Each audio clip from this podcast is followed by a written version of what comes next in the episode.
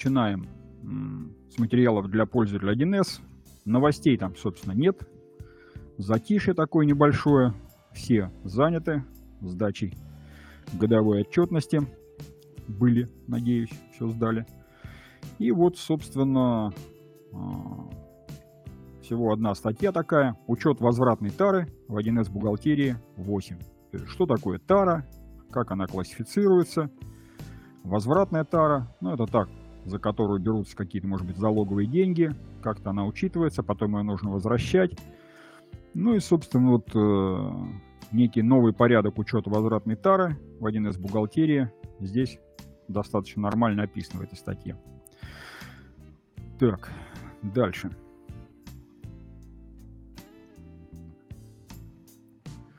Новости IT-отдела. Тоже ровно одна новость, но очень полезная. Это просто я вот рекомендую всем почитать, а может быть даже распечатать, повесить или носить в кармане с собой эту бумажечку. Очень полезная такая, чисто с практической точки зрения, новость. Ну, не новость, а материал. А, называется «Чему можно доверять в интернете?». И дальше описывается простой, но достаточно универсальный алгоритм для проверки информации в интернете.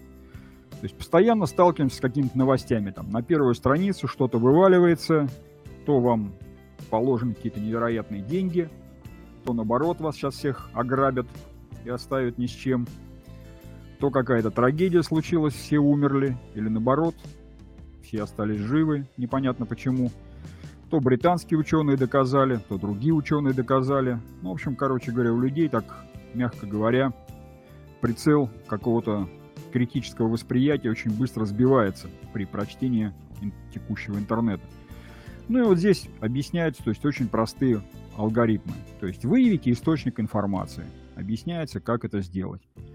Найдите ссылки на первоисточники. Проверьте отдельные факты. Определите повестку источника, то есть для чего вообще все это делается. Обратите внимание на детали, то есть тоже даже сказано. А, и, собственно, в конце очень интересная штука такая есть. Я вот о ней не знал. Ну, может быть, многие знают, но я вот прямо вот обращу на это внимание, что используйте ресурсы, специализирующиеся на проверке информации. И здесь перечисляются несколько англоязычных ресурсов и несколько наших русскоязычных ресурсов, которые проверяют текущие факты и ставят им типа отметочку, что проверено, или как-то так вызывает сомнения, или еще что-то. То есть, если уж сталкиваетесь с какой-то такой новостью, с которой хочется сразу побежать и поделиться, или, я не знаю, там возникает желание срочно нарисовать плакат и встать с ним где-нибудь, ну вот, проверьте через эти ресурсы сначала всю эту информацию, ну а потом уже спокойно, взвешенно принимайте решение. То есть вот, э, да, ситуация такая, что информации много. И не потому, что мы такие вот стали, как это сказать, ведущиеся на всю эту информацию, просто человек не может охватить все, что называется. А тут целое море такое получается. И многие вещи, которые нам преподносят, мы в них ну, совсем не специалисты. Ну, просто совсем. И когда пишут, что это кто-то такой вот замечательный, видный академик или еще кто-то там, или организация чего-то сказала, мы начинаем этому верить. Ну вот, верить надо с оглядкой. Доверяй, но проверяй. Очень полезная информация, я считаю, от нашего технического отдела. Так, а, и рубрика «Однако». А, собственно, три такие новости небольшие. Значит, пенсия и социалка уйдут в одни руки. То есть, ну вот сообщается о том, что пенсионный фонд и фонд социального страхования хотят объединить вместе с причитающимися им взносами.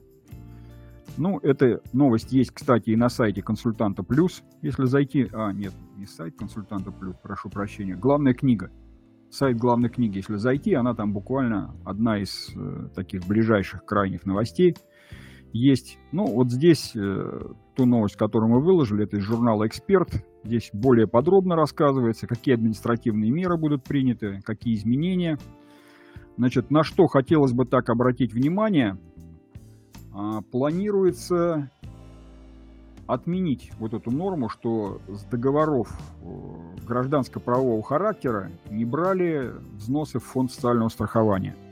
Ну, была такая фишечка, поэтому очень много судебных дел и у нас в аналитической записке появлялось, когда договора гражданско-правового характера по куче признаков начинали переквалифицировать в трудовые договора, ну, именно только для того, чтобы вот взять эти взносы э, в фонд социального страхования. Ну, теперь собираются эту лафу закрыть.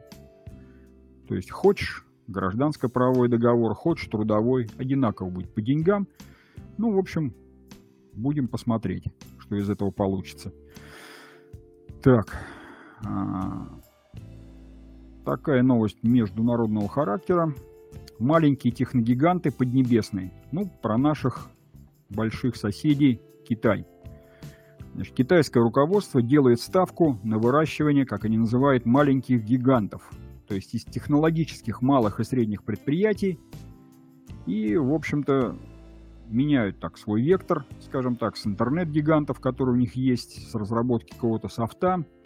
Ну, в общем, на чипы, железо, биотехнология. То есть в эту сторону поворачивается, что называется, головой.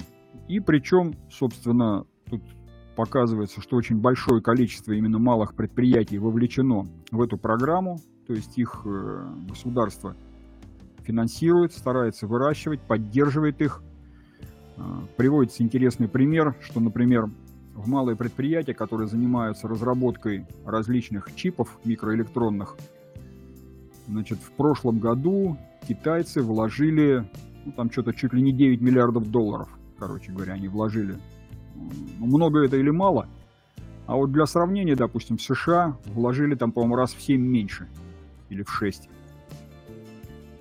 Ну, вот в такие же программы. То есть Китай, ну, вот старается за счет э, вот этого вклада и поддержки малых предприятий обеспечить свою, в общем, экономическую, технологическую безопасность. Ну и военную в конечном счете. Ну вот очень интересная такая статья. Тут цифр не сильно много но, в общем-то, впечатляет. То есть показывает, что вот куда они тратят деньги, на что и как, каким путем идут. Значит, ну вот, э, почитав про Китай, можно тут же сказать и про нашу страну. Вот эта новость следующая, что правительство анонсировало технологический прорыв. Ну вот, в частности, премьер Мишустин провел совещание с членами правительства о достижении стратегических целей развития к 2030 году. В принципе, вроде не так далеко, не 50-й год. Значит, и вот э, о технологическом рывке отчитался первый вице-премьер Андрей Белоусов. Уже в этом году, ну что замечательно, посмотрим, этот год он уже месяц прошел, вот э, премьер, первый вице-премьер обещал значит, вывести на трассы беспилотные грузовики и беспилотные морские суда – ну а также запустить почтовые дроны большой грузоподъемности. Ну, очень интересные такие вещи он тут рассказывал. Кроме этого еще э, много всяких э, разных таких изменений, которые будут сделаны и в экономике, и в документообороте, в взаимоотношениях, скажем так, э, предприятий с э, государственной машиной. Ну, то есть вот э, цифровизация, цифровизация и еще раз, как говорится, цифровизация. Очень много интересных инициатив и, собственно,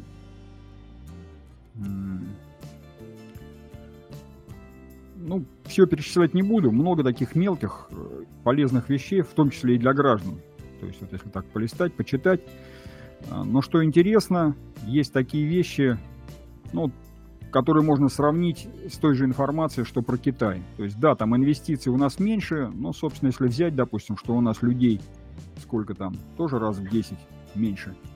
И экономика, наверное, так во столько же раз ориентировочно меньше. Так что цифры, в общем-то, получаются сопоставимые. То есть и они, и мы идут, в общем-то, одним путем, решают одни и те же проблемы. Ну и будем надеяться, что и мы, и они их решат. Ну вот, посмотрим, какой технологический прорыв будет в этом году, что будет интересного, как, в общем-то, будет выполнено обещанное. Ждать осталось недолго, может быть, это прямо завтра или на следующей неделе начнет появляться. На этом у меня все. Передаю микрофон нашей линии консультации.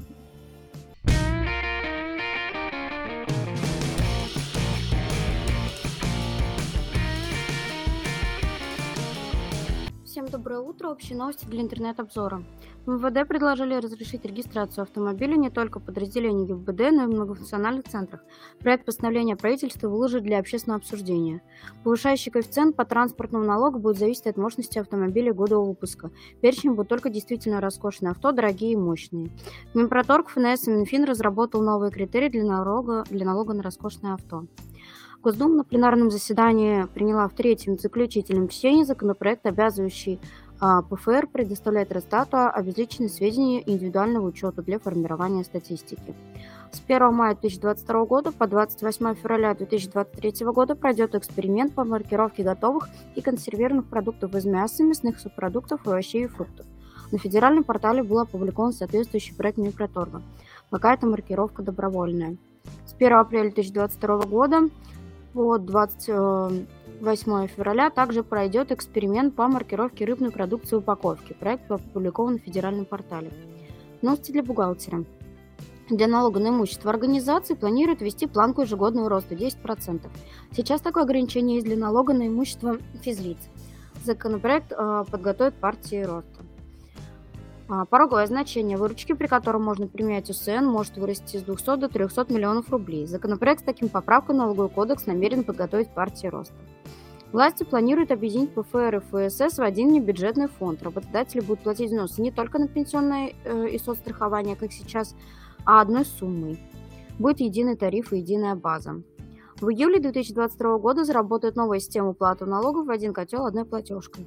Чтобы перейти на единый налоговый платеж, бизнес должен подать заявление в срок с 1 апреля по 30 апреля. Но форму заявления пока официально не утвердили. Есть соответствующий проект ФНС.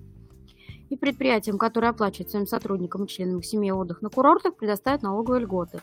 Правительственный закон на тему принят на пленарном заседании Госдумы. Новости для кадровика. В Госдуме раскритиковали отмену больничного за первые три дня болезни. Минтруд разработал инструкцию о реакции работодателя на микротравмы работников. Приказ готов, но пока находится на рассмотрении Минюсте. Работодатель не может запретить работнику сотрудничество с конкурирующей фирмой. То есть сотрудник может работать у вас по основному месту ваших конкурентов по совместительству.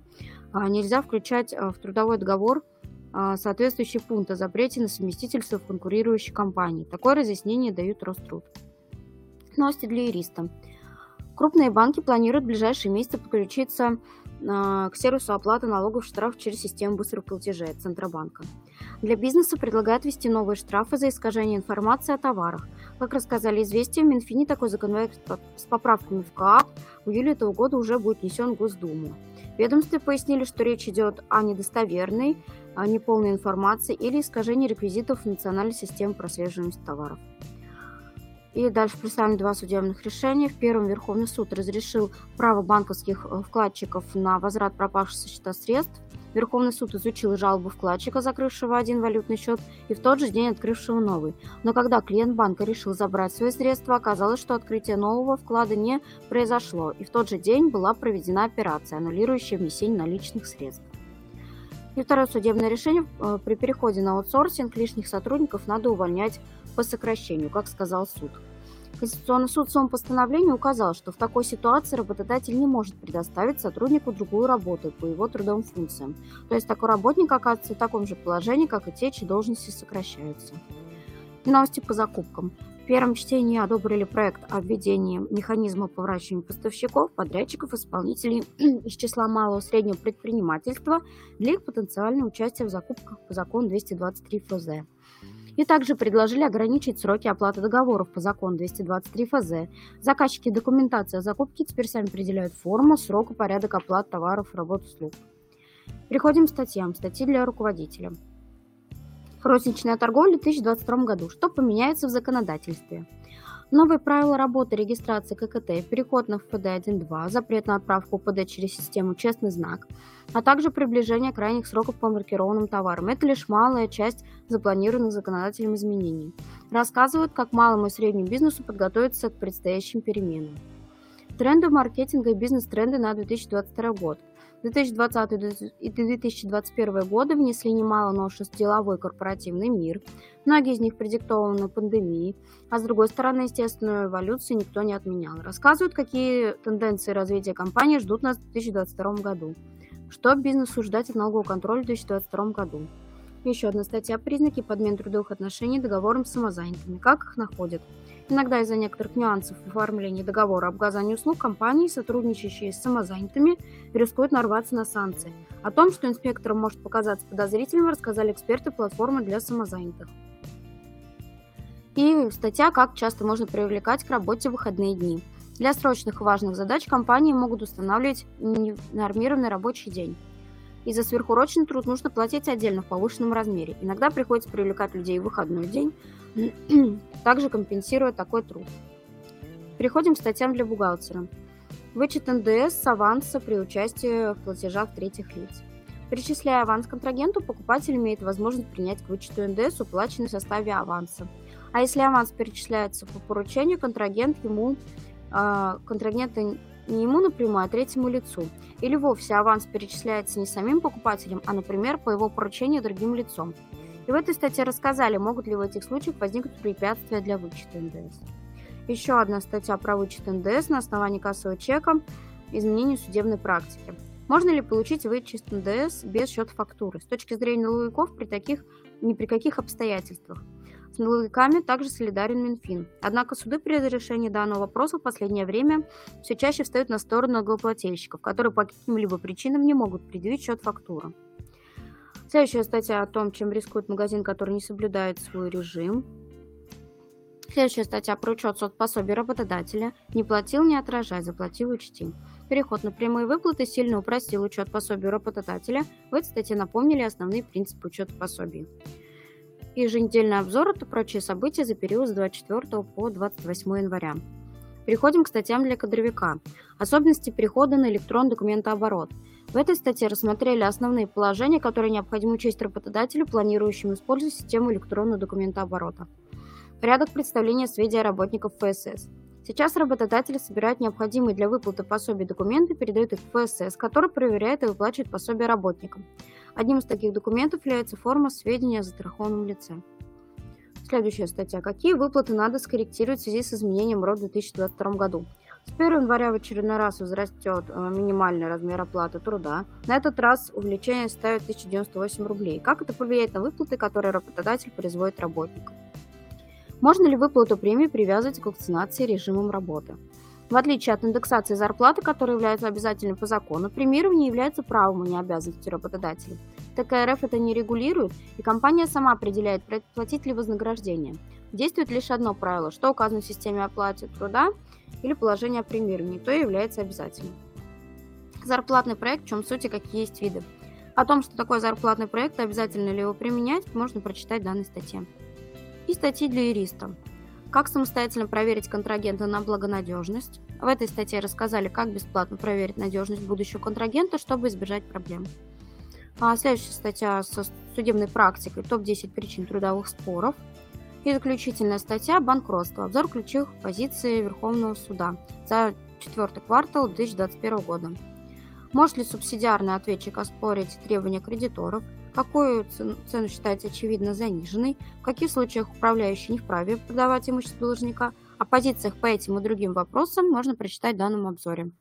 На этом информация для интернет-обзора закончилась. Переходим к обзору новостей законодательства.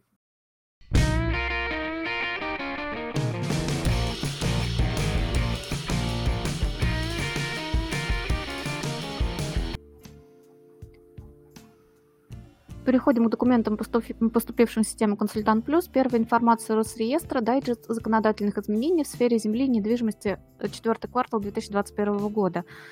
В обзоре есть аналогичные за третий квартал 2021 года, но максимум изменений, конечно, произошли в конце года. Основные из них здесь вынесены в сам обзор. Естественно, изменений гораздо больше, в том числе для застройщиков и других организаций. Ну, основные новшества это то, что гражданин имеет право на предоставление в собственность бесплатно земельного участка, на котором расположен жилой дом, возведенный до 14 мая 1998 года, используемый для постоянного проживания в случае отсутствия документов на дом и земельный участок. Раньше можно было оформить такой дом только через суд. Ну и, и если земельный участок предоставлен гражданину до дня введения в действие земельного кодекса на праве пожизненного наследуемого владения или постоянно бессрочного пользования, такой земельный участок теперь можно наследовать. Раньше он не наследовался. Информация Минздрава России. Минздрав России разъяснил порядок медосвидетельствования для иностранцев. Был утвержден приказ, который вступит с 1 марта 2022 года, в том числе который устанавливает э, действие каких-то документов э, три месяца. Но как раз-таки Минздрав э, комментирует о том, что это не означает, что нужно раз в три месяца новую справку получать иностранцам. ФТС выпустила методические рекомендации по применению способов идентификации товаров, ранее вывезенных за пределы таможенной территории ЕАЭС, соответствии таможенной процедурой экспорта и помещаемых под таможенную процедуру реимпорта, то есть ввоз обратно для целей ремонта, то есть временный какой-то ввоз. Минздрав России приводит памятку для граждан о действиях в случае бессимптомного или легкого течения новой коронавирусной инфекции и острой респираторной вирусной инфекции. В случае, если гражданин привит, если у него нет температуры, если температура очень небольшая, ну, в общем, здесь э, приводится, и, в общем-то, нет никаких осложнений здоровья, то, в принципе, в каком-то случае Минздрав говорит, что можно сидеть просто дома и наблюдать за своим состоянием. А в каких случаях обязательно нужно обратиться к врачам, здесь тоже, в общем-то, написано. Письмо ФНС о направлении разъяснений. Большая часть вопросов, конечно, это о том, как банк заполняет уведомления, которые он подает налоговые органы о процентном доходе физических лиц. Ну, например, есть такой вопрос, который касается самих физлиц. Как банк должен уведомить физическое лицо о представлении налогового органа информации о доходах в виде процентов, полученных в банках, находящихся на территории РФ. Говорится о том, что сейчас такой порядок не установлен, но, в общем-то, какие-то тут даются рекомендации. Но смысл в том, что по большому счету банк предоставляет сведения налоговые органы, а налоговые органы формируют в итоге соответствующее уведомление, рассылают физлицам, а физлицы уже платят этот налог. Постановление правительства следующее а, о том, что о результатах экспресс-теста информацию будет сообщать, ну, помещать на портал госуслуг – в следующий документ о том, что в информационном ресурсе COVID-19 тоже будут учтены противопоказания, и все положительные тесты, независимо от согласия физлица, тоже там будут учтены. Еще одна информация ФНС, которая, как рассчитать необлагаемый налогом доход от банковских вкладов говорит, говорится о том, что с 1 января 2021 года облагается НДФЛ совокупный процентный доход за год по всем вкладам в российских банках за вычетом необлагаемой суммы. Необлагаемая сумма – это 1 миллион, умноженный на ключевую ставку Центробанка на 1 января данного года. И здесь приводятся прям примеры расчетов, когда э, физлицо получает, например, э, доход с вклада 700 тысяч рублей, но с большой э, процентной ставкой, и у него, получается, возникает доход, который облагается НДФЛ, и наоборот, когда у физлица есть доход, э, вернее, вклад в банке в размере миллиона, но проценты небольшие, и в данном случае не возникает налогооблагаемого дохода. И здесь же приводится сумма необлагаемые то есть на 1 января 2021 года ставка составляла ключевая 4,25, соответственно, необлагаемая за 2021 год сумма будет 42 500 рублей. Ну вот э, на 2022 год ставка значительно выросла, 8,5%, ну и, соответственно, необлагаемый доход будет 85 тысяч рублей. В общем, кому интересно, достаточно все подробно и понятно здесь расписано. Следующее постановление правительства э, переносит эторфин из списка э, 1 наркотических средств в список 2. А, следующие приказы Минфина у нас посвящены росту цен на спирт из пищевого э, сырья, из непищевого сырья и э, цены на крепкий алкоголь 6 э, февраля. В том числе розничная продажа крепкого алкоголя значительно возрастет. Тут, если брать цены на отдельные виды водки разной крепости, тут чуть ли не на 25% вырастает минимальная цена на коньяк поменьше, там в районе 7% рост. Поэтому тем, кто занимается розничной продажей, соответственно, обязательно показываем этот документ. Информация МВД России в госавтоинспекции разъяснили порядок прохождения технического осмотра и ответственности за управление транспортным средством без диагностической карты. Речь о том, что владельцы транспортных средств, э, технический осмотр которых стал добровольным, вправе обращаться за проведением технического осмотра по своему желанию. Это касается э, легковых автомобилей физических лиц, которые не используют их для перевозок, например, такси, не используют их для служебного какого-то назначения и так далее. Но, опять же, разъясняет, что в соответствии с поправками при постановке транспортного средства на государственный учет или совершении регистрационных действий, связанных со сменой владельца, Диагностическая карта предоставляется на транспортное средство, если с года изготовления прошло более 4 лет. То есть нужна будет диагностическая карта. И то же самое касается регистрационных действий, связанных с изменением конструкции. Тоже нужна будет диагностическая карта. Информация правительства РФ. Правительство утвердило план дополнительных мер для борьбы с новым штаммом коронавируса микрон. Здесь приводятся два момента, что поручено подготовить и направить в регион доработанные нормативы по количеству операторов единой службы оперативной помощи, колл-центров, то есть и еще одно поручение касается обоснованности стоимости ПЦР-исследований наличия COVID-19. До, до 1 февраля должны проверить обоснованность цен на ПЦР. Постановление правительства следующее. Об утверждении правил присоединения сетей электросвязи. Новое а, заменяет предыдущее. Постановлением главного санитарного врача 21 января сокращается срок самоизоляции контактных лиц, если у них не выявлены признаки болезни, соответственно, с 14 до 7 дней. Это новшество вступило в силу 26 января.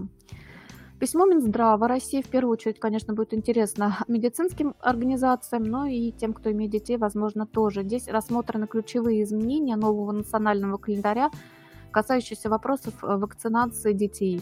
Но в том числе напоминает, что э, для детей в возрасте от 12 до 17 лет вводится э, вакцинация от коронавируса, но она является добровольной, либо с согласия родителей, либо подросток в возрасте 15-17 лет по добровольному его информированному согласию.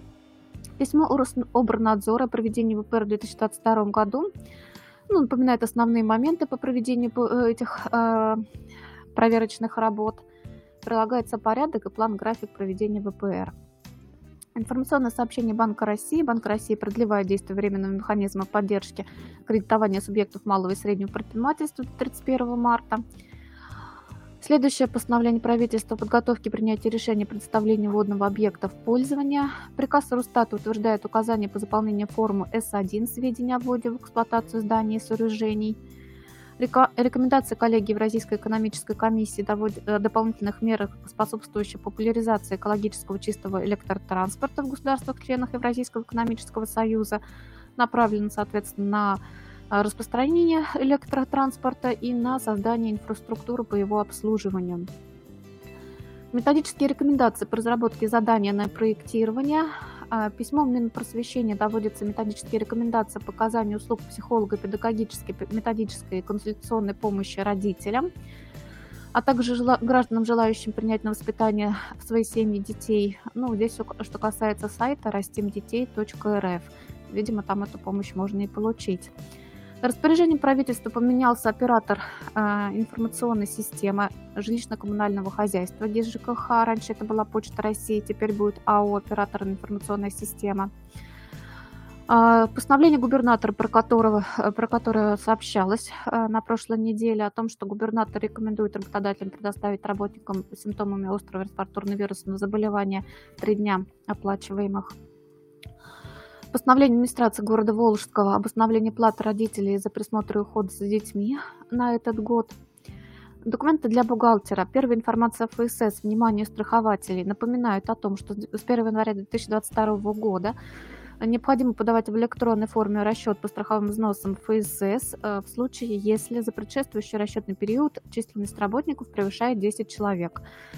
Соответственно, раньше эта цифра была 25 человек. Обращаем внимание, что эти новшества применяются к представлению расчета за первый квартал 2022 года.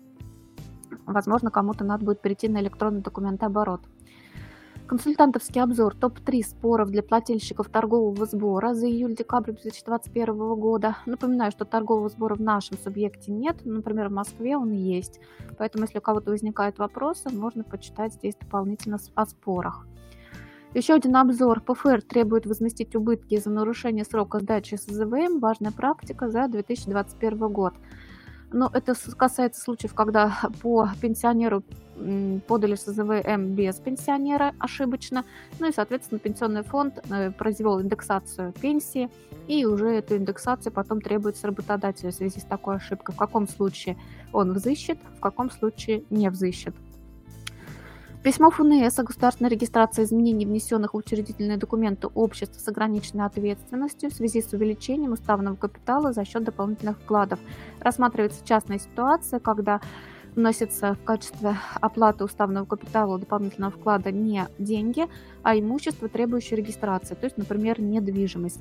Говорится о том, что внесенным вклад считается с даты регистрации этой недвижимости. Ну, соответственно, подтверждением оплаты будет документ о регистрации недвижимости. Письмо ФНС. А, интересная интерпретация. Многие задавали вопросы о том, как не облагать выплаты работникам в размере 12 792 рубля э, НДФЛ и взносами теми организациями, которые получили субсидии за нерабочие дни.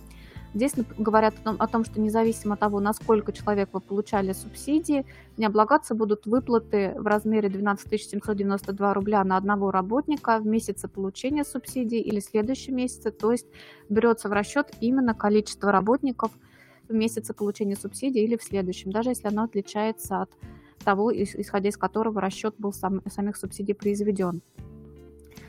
Письмо ФНС о направлении рекомендуемого формата заявления об отзыве доверенности. Письмо ФНС о результатах анализа национальной системы прослеживаемости. Здесь приводятся четыре основные ошибки. Например, неотражение реализации товара, подлежащего прослеживаемости в ежеквартальной отчетности, просто забыли указать, не указание реквизитов прослеживаемости в счетах, фактурах, необоснованное включение сведений об операциях с товарами, подлежащими прослеживаемости в отчете об операциях, и формирование при возврате товара вместо корректировочного счета фактуры, первичного счета фактуры в отсутствии нового договора поставки. Ну вот последнее еще объясню. У нас уже давно при возврате товаров формируется именно корректировочный счет фактуры. А тут выявили ситуацию, когда при возврате товаров формируют первичный счет фактуры, и ФНС говорит, что в данном случае тогда нужен и дополнительный договор купли-продажи обратный. А, формировать, ну, вернее, составлять. Поэтому правильный вариант это корректировочный, а если составили на возврат первичный, то нужно и договор тогда на куплю-продажу. Письмо ФНС об указании нового адреса официального сайта ФНС при регистрации контрольно-кассовой техники. У нас поменялся сайт ФНС. Раньше это был налог.ру, теперь налог.gov.ру. И э, ФНС говорит о том, что не надо для, при этом обязательно вносить изменения э, в сведения о регистрации ККТ. Вот при последующей регистрации, как будет производить регистрацию, там перенос ККТ или еще что-то, тогда уже вместо налог.ру напишет налог.gov.ру. Несколько писем из вопросов-ответов. Первые аналоги на прибыль НДФЛ при компенсации работникам-вахтовикам расходов на проезд от их места жительства до пункта сбора, от пункта сбора до места выполнения работы и обратно. Вопрос спорный, и здесь разъясняют, в каких случаях все-таки возникает НДФЛ, в каких случаях не возникает. Следующее письмо о вычете НДС по счету фактуре по прослеживаемым товарам на бумажном носителе, в том числе при неверном заполнении, незаполнении, отсутствии граф, относящихся к товарам, подлежащим прослеживаемости. ФНС говорит о том, что ошибки вот в этих всех строках на самом деле не влияют на вычет НДС.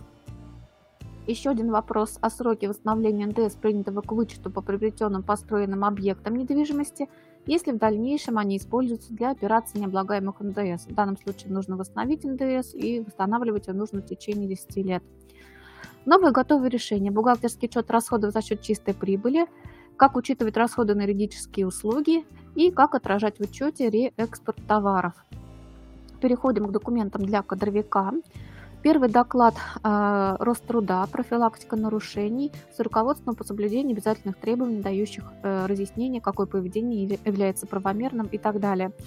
Здесь рассматривается два момента. Работа в выходные и праздники, какие имеют особенности, на что нужно обратить внимание. Например, здесь разъясняют о том, что работнику предоставляется полный день отдыха. Даже если выходной или нерабочий праздничный день, он фактически отработал менее 8 часов.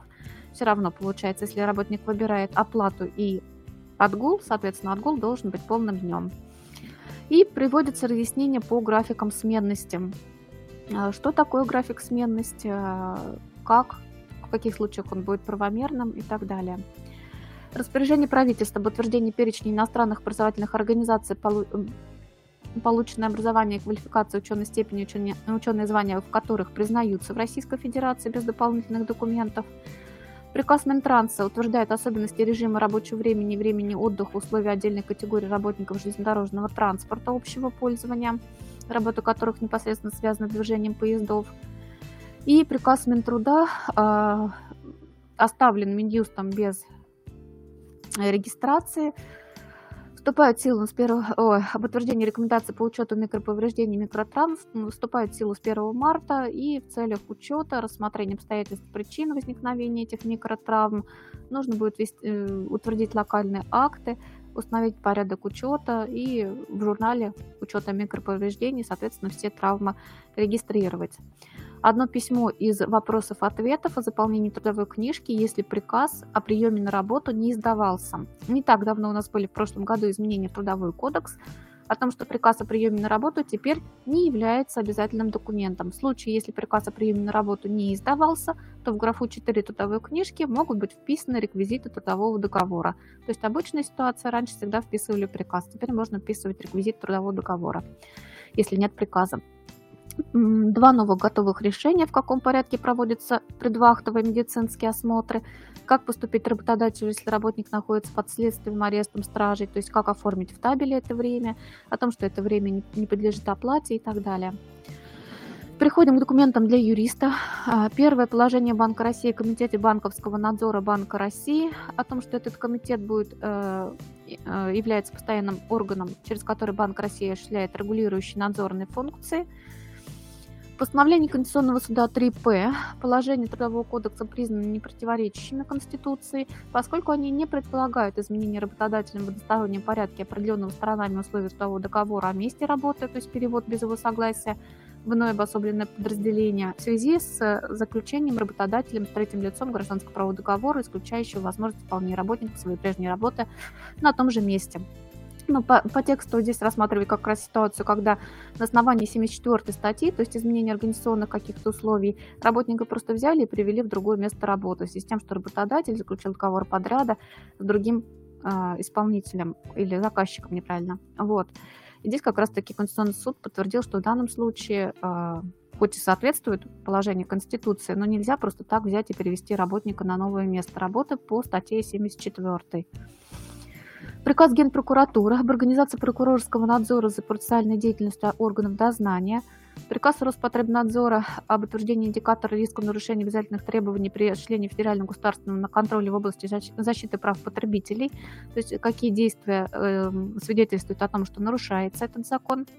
Новые готовые решения из юридической прессы, как ознакомиться с материалами дела в арбитражном процессе, при каких условиях можно использовать товарный знак в рекламе, и особенности договора купли-продажи будущей движимой вещи. Переходим к документам для учреждений. Первый обзор ошибки в применении нацрежима в госзакупках. Пример из практики за 2020-2021 годы. Здесь приводятся ошибки. В общем, не буду их перечислять, их можно прочитать. Письмо Минфина о направлении информации о применении каталога товаров, работ и услуг для обеспечения государственных и муниципальных нужд. Разъясняется, ситуация, когда в каталоге отсутствует описание, оно не, сформировано, не сформировано и не включено в позицию каталога. В данном случае, в общем, заказчик, заказчик должен сам описывать этот товар тогда. Еще один консультантовский обзор ошибки в учете отчетности учреждений. Интересные ситуации из практики за 2020-2021 года. Тоже э, ошибки приводятся в бухгалтерской отчетности бюджетных учреждений, в самом учете в разных ситуациях на примере судебной практики. Обращаем внимание медиков. Приказ Минздрава об особенностях проведения аккредитации специалистов вступает в силу со дня следующего за днем официального публикования и действует до 1 марта 2022 года.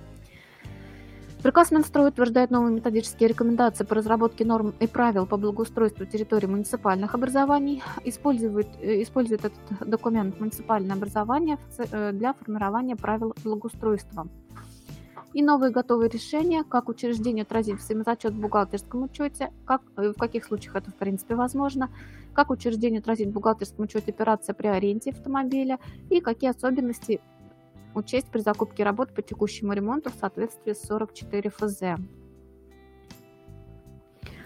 По обзору у нас все. Переходим к аналитической записке.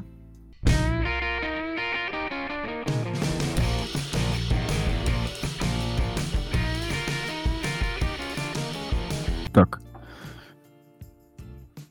А, три материала в аналитической записке. Два материала от Веры Поповой и один от э, Ольги Новиковой. Значит, и один материал у нас есть э, в телеграм-канале. Значит, первый материал.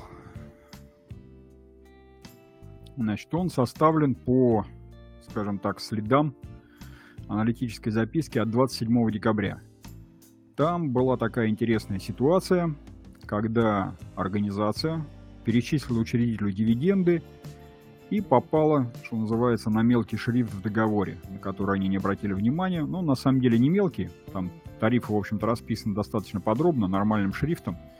Но, как говорится, никто не читает эти договора, все считают, что там все хорошо. А там было написано, что если вы перечисляете физическому лицу денежки, то там такая гребеночка установлена этих процентов комиссионных.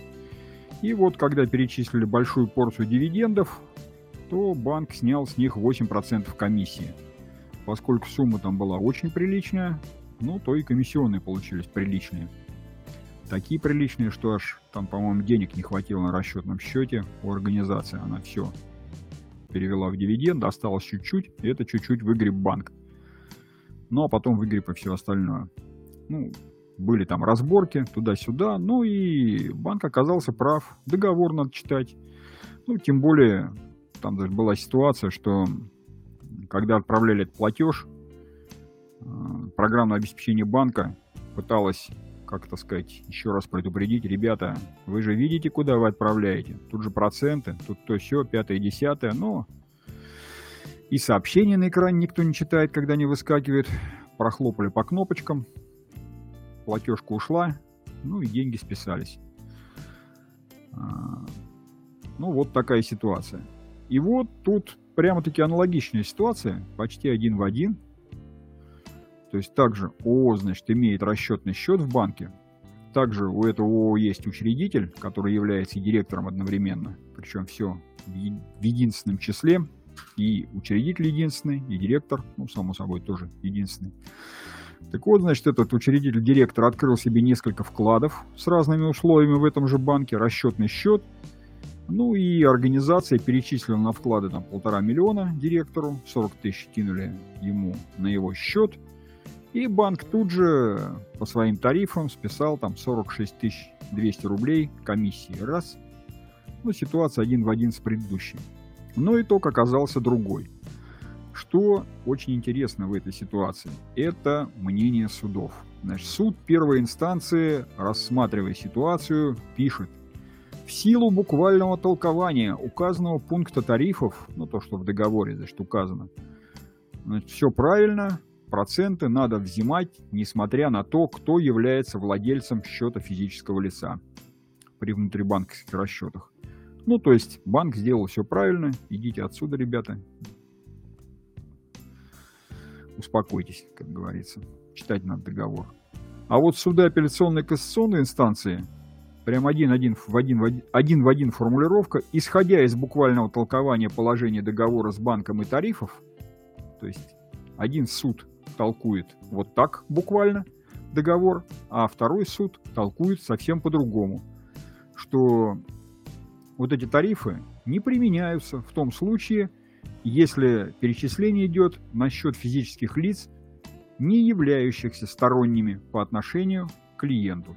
Ну, то есть, если вот в данном случае кто там, директор, учредитель, ну, люди совсем не посторонние для ООО, если перечисления денег идут им, то, значит, эти тарифы уже применять вроде как и не надо. Вот такая интересная штука. Ну и даже суды сослались на похожее дело.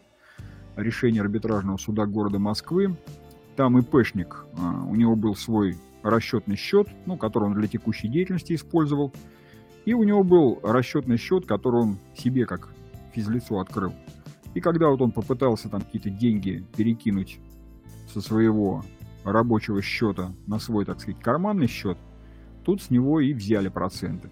Ну и вот суды рассматривая эту ситуацию, сказали, не, вот э, тут вот наказывать этого товарища не надо. Вы это бросьте, проценты не применяйте. Потому что он перечислял, ну, себе как родному. То есть это с чужих можно брать проценты физических лиц, а с родных брать не надо. Ну вот э, такая, значит, интересная ситуация. Ну, к сожалению, сам текст договора в судебном решении не приведен. В интернете я поискал, там только общие тоже фразы и цифры по этому договору. Самого текста тоже нет возможности почитать. Но просто интересно, что один и тот же текст договора э, буквально толкуют суды совсем по-разному. Одни так, а другие так. Ну, остается только надеяться, что толкований в пользу клиентов банка будет больше со временем. Но, тем не менее, любопытная ситуация. И опять же, в развитии темы, которая была, это тема э, с поддельными расчетными счетами. Ну, то есть, когда организации предлагают какой-то очень нужный им товар, вроде бы серьезный поставщик присылает договор, присылает учредительные документы, в общем, все как положено, счет, перечисляют деньги на этот расчетный счет, а расчетный счет оказывается совсем каким-то другим и непонятным. И деньги оттуда выводятся и пропадают. Когда начинают потом бегать, разбираться, оказывается мошенничество. То есть от имени серьезного поставщика выступили какие-то мошенники, ну, которые подменили просто расчетный счет поставщика своим расчетным счетом для того, чтобы увести деньги. Ну, вот такая ситуация. Две ситуации похожих мы рассматривали. Она у нас была в августе, была совсем недавно тоже. Смотрели на нее. А, в одном случае там полная неудача была. А, договор банковского счета даже не признали недействительным, и там было очень трудно потом достать оттуда деньги, которые там зависли.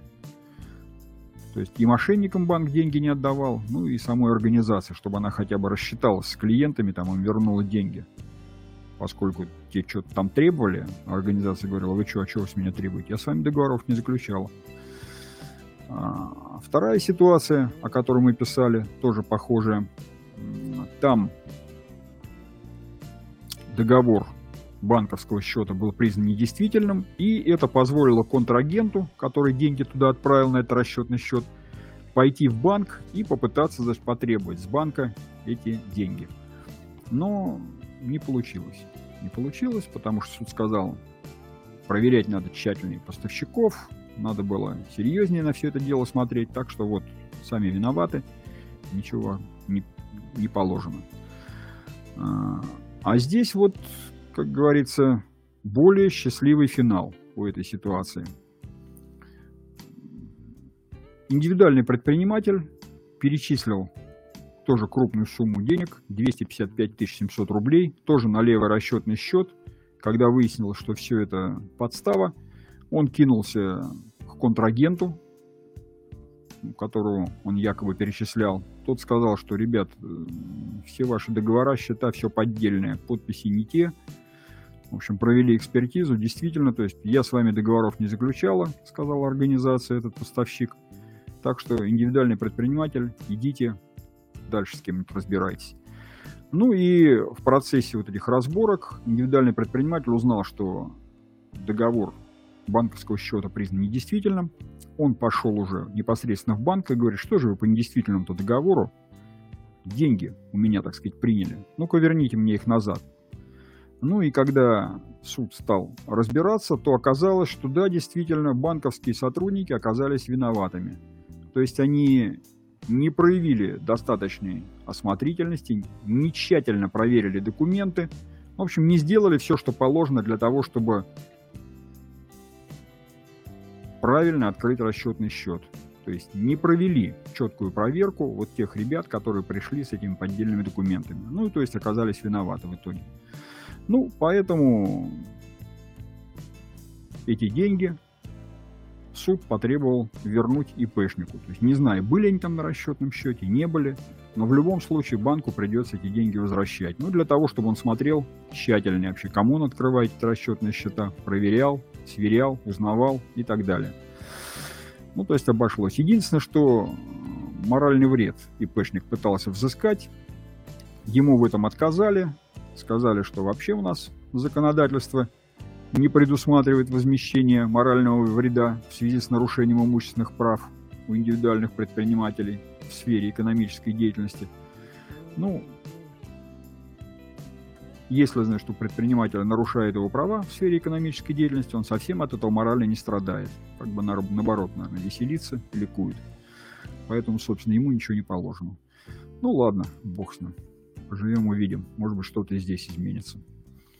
Ну, то есть алгоритм по возврату вот таких денег, которые зависли на липовом расчетном счете, понятен.